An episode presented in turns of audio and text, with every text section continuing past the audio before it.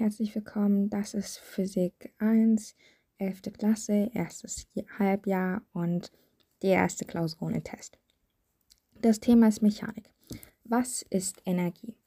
Energie ist die Fähigkeit, Körper anzuheben, sie zu verformen oder Wärme abzugeben oder Strahlung auszusenden. Also Energie wird durch ihre Wirkung definiert. Das ist ziemlich ungewöhnlich für physikalische Größen.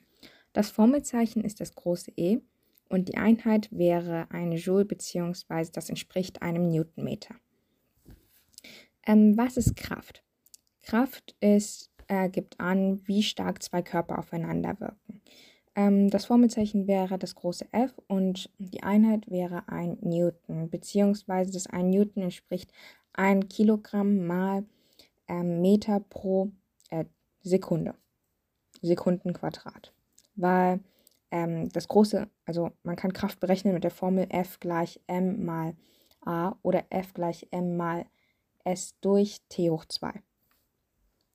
Was ist ein System? Ein System ist durch gedankliche Systemgrenzen begrenzter Bereich, von der Umwelt abgegrenzter Bereich. Und was für Systemarten gibt es? Es gibt halt offene Systeme, also die Systemgrenzen sind durchgängig für Stoffe und für Energie. Beispiele wären zum Beispiel ein Auto. Also Luft kann ja rein und raus und auch Energie, zum Beispiel halt Wärmeenergie. Dann gibt es noch geschlossene Systeme. Geschlossene Systeme wie zum Beispiel ein ähm, isoliertes Klassenzimmer, also so dass wirklich gar nichts mehr rein kann, keine Luft, nichts mehr. Dafür kann ja immer noch zum Beispiel Wärmeenergie rein. Und dann gibt es noch das abgeschlossene System. Das ist zum Beispiel eine ideale Thermoskanne. Weder Energie noch Stoffe können durch die Systemgrenzen durch. Was für Energieformen gibt es? Ähm, es gibt die Energieform Strahlungsenergie. Zum Beispiel die Sonne wäre ein gutes Beispiel oder ähm, das Handy durch die herzlichen Wellen. Kernenergie, Sonne, perfektes Beispiel.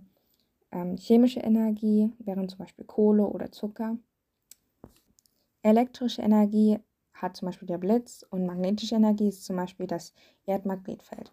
Mechanische Energie kann man dann auch unterteilen in potenzielle Energie, also in Lageenergie, zum Beispiel ein Körper auf dem Berg, zum Beispiel auf dem Mount Everest. Oder ähm, halt Bewegungsenergie, also kinetische Energie. Und diese kinetische Energie kann man halt in Translations- und Rotationsenergie unterscheiden. Ähm, was ist das Energieerhaltungsgesetz nach Helmholtz? Dies wurde 1847 aufgestellt, soviel ich weiß, und es besagt, dass ähm, Energie nicht neu erzeugt oder vernichtet werden kann, sondern nur von einer Form in eine andere umgewandelt werden kann. Was ist das Energieerhaltungsgesetz der Mechanik? Es besagt, dass wenn keine mechanische Energie in eine andere Energieform in einem ähm, abgeschlossenen System umgewandelt wird, so gilt E pot plus E kinetisch konstant, weil sich ja nichts ändert. Was ist mechanische Arbeit? Mechanische Arbeit wird verrichtet, wenn ein Körper durch ähm, Kraft angehoben oder verformt wird. Ähm, dieses Formelzeichen dazu, also für diese physikalische Größe, ist das große W und die Einheit wäre ein Joule. Zeichne ein Modell für die Energieübertragung durch mechanische Arbeit. Man kann einfach zwei Systeme zeichnen, also System 1 und System 2. Und zwischen ihnen ist halt ein Pfeil, der für die Arbeit steht, die die Energie übertragen hat. Dementsprechend ist die Energie in dem ersten System, das sagen wir mal die Energie zum Beispiel abgegeben hat, vorher höher gewesen als nachher. Also die Energiedifferenz ähm, ist aber dieselbe wie bei dem System 2, weil dort wurde ja die Energie, die vom System 1 abgegeben wurde, aufgenommen. Und deshalb ist die Energie des System 2 vorher kleiner als nachher. Was ist der Unterschied zwischen Arbeit und Energie? Arbeit ist, wie ihr gemerkt habt, in dem vorigen Beispiel eine Prozessgröße. Das bedeutet, ähm, man quantifiziert damit die Aktion der Energieübertragung. Deshalb kann man W auch gleich als Differenz von Energie, äh, also energetischen Zuständen sehen. Während Energie ähm, eine Zustandsgröße ist. Es quantifiziert den Zustand eines Systems. Wie kann man mechanische Arbeit berechnen? Wenn Wegrichtung und die Richtung, in der die Kraft wirkt, übereinstimmen, kann man es einfach berechnen mit W gleich F mal S. Wenn jedoch ähm, die Kraft in eine andere Richtung wirkt als ähm, die Wegrichtung, also in die es dann sich bewegt, der Gegenstand zum Beispiel, so spielt nur eine Komponente der Kraft eine Rolle bei der Rechnung. Das bedeutet ähm, dann W, also diese Kra Kraftanteil kann man berechnen mit F gleich F, also diese Grundkraft, die man sozusagen eingesetzt hat, mal Cosinus Alpha. Und Cosinus ist ja die Ankanthete durch Hypotenuse. Zeichne die Arbeit in einem Kraftwegdiagramm ein. Kraftwegdiagramm bedeutet, die Kraft ist auf dem y-Achse und der Weg ist auf der x-Achse. Und ähm, wenn es halt eine konstante Arbeit ist, dann wäre ja f immer gleich. Also es wäre so eine ähm, Parallele zu der x-Achse. Dies würde, also darin könnte man halt ähm, w als die Fläche unter dem Funktionsgraphen ablesen. Auch wenn der Graph anders aussieht, ist das der Fall. Das lernt ihr aber dann später in Mathe genauer. Wie kann man Arbeit unterscheiden? Man kann Arbeit einerseits in ähm, Arbeit unterscheiden, die halt zum Beispiel eine Feder spannt oder, also äh, bezogen auf Mechanik, oder eine Arbeit, die die potenzielle, dementsprechend auch die kinetische Energie eines Körpers ändert. Was ist die Federspannarbeit? Die Federspannarbeit ist die Kraft, ähm, die aufgewendet wurde, um eine bestimmte Feder, um eine bestimmte Wegstrecke zusammenzudrücken oder so oder auszudehnen. Dies funktioniert nach dem Huckschen Gesetz, das ja besagt, dass die Ausdehnung der Feder und die Kraft, die aufgewendet dafür werden muss, direkt proportional sind. Dementsprechend ähm, zeichnet man sozusagen für diese Federkonstante, die als eine Gerade durch den, ähm, als eine lineare Gerade durch, durch den Koordinatenursprung und ähm, die Federspannarbeit wäre dann das unter dem Funktionsgraphen. Also würde man das berechnen können als W gleich 1,5 d mal s hoch 2. Oder ähm, 1,5 f mal s. Wie berechnet man die Arbeit, die man zur Veränderung der potenziellen Energie benötigt?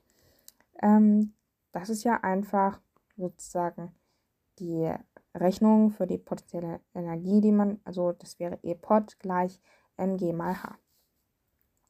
Was ist die Fallbeschleunigung? Die Fallbeschleunigung ist so eine konstante Größe in der Physik, die ihr sicher alle kennt, also 9,81 Newton pro Meter bzw. 9,81 Meter pro Sekundenquadrat. Wie berechnet man die Beschleunigung?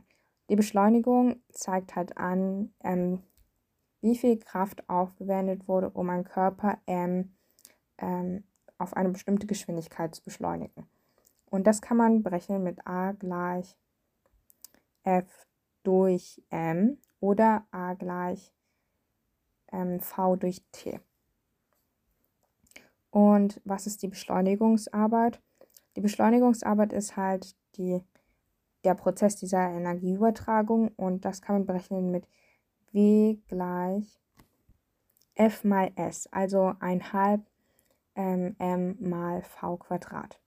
Und das ist halt auch die Formel für die kinetische Arbeit, ein halb M mal V Quadrat. Wann tritt Reibung auf? Reibung tritt auf, wenn zwei Körper aufeinander haften, gleiten oder rollen. Und welche Arten gibt es? Es gibt die Haft-, Gleit- und Rollreibung, wie schon gesagt.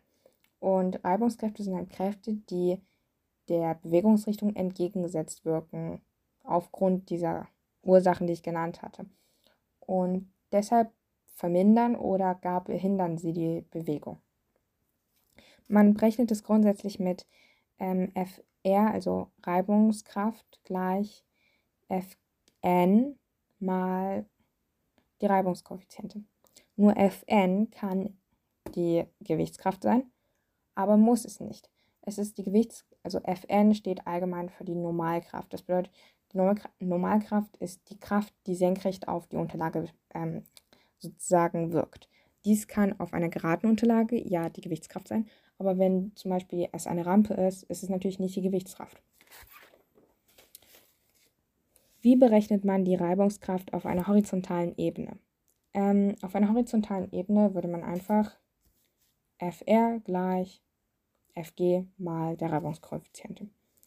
Natürlich ist es bei einer schrägen Ebene anders. Wie schon gesagt, würde man dann ähm, nur einen Teil dieser Kraft nutzen, also von Fg. Und es wäre dann nämlich F, ähm, Fn, also die Normalkraft, die man ja braucht für die Reibungskoeffiziente, ähm, wäre dann Fg mal Cosinus Alpha. Also das, was wir zuvor äh, gebraucht hatten, weil es ist ja nur eine Teilkraft. Und dementsprechend wäre dann die gesamte Reibungskraft zu berechnen mit Reibungskoeffizienten mal m mal g, also das ist ja das Normale, mal diesem Cosinus Alpha, weil es ja nur ein Teil der Kraft ist, der sozusagen für diese Reibungskraft genutzt wird. Wie berechnet man Reibungsarbeit? Reibungsarbeit wäre dann einfach W gleich diese Reibungskraft, die wir schon bei der vorigen Frage sozusagen berechnet hatten, mal S. Und wie erfolgt die Energieentwertung? Zeichne ein Energieflussdiagramm. Also es gibt als mit zugeführte Energie, also E-Zug, zu einem Gerät und da kommt E nutzbar raus, also die Energie, die daraus nutzbar ist und die Energie, die nicht nutzbar ist. Das sind also zwei Pfeile, die aus dem Gerät rauskommen. Und der Wirkungsgrad lässt sich dadurch berechnen, dass man halt die zugeführte Energie, äh, die nutzbare Energie durch die zugeführte Energie teilt. Dementsprechend liegt dann der Wirkungsgrad zwischen 0 und 1 oder 0 und 100. Nur im idealen Fall quasi auf 100. Und ähm, wie kann man das Energieerhaltungsgesetz anwenden? Zum Beispiel bei Sachaufgaben oder so. Man guckt sich einfach an, was die Anfangs- und Endform der Energie ist. Zum Beispiel, wenn ein Mann auf eine Wippe springt und dadurch ein Ball hochspringt und dann man berechnen soll, wie hoch der Ball springt, dann hat der Mann, der ja sozusagen zum Beispiel von einem Stuhl auf die Wippe springt, eine kinetisch, eine potenzielle Energie, die ja dann am Ende wieder in potenzielle Energie des Balles resultiert. Also braucht man sich nur die potenzielle Energie des Mannes und die potenzielle Energie des Balles anzuschauen und gleichzusetzen. Die ähm, Energieumwandlung dazwischen brauchst du dir gar nicht anzusehen. Dafür kann man halt dieses Energieerhaltungsgesetz nutzen. Vielen Dank für eure Aufmerksamkeit. Ich weiß echt nicht, ob das morgen gut geht, aber ich wünsche euch jetzt erstmal schon viel Erfolg. Wir sehen uns.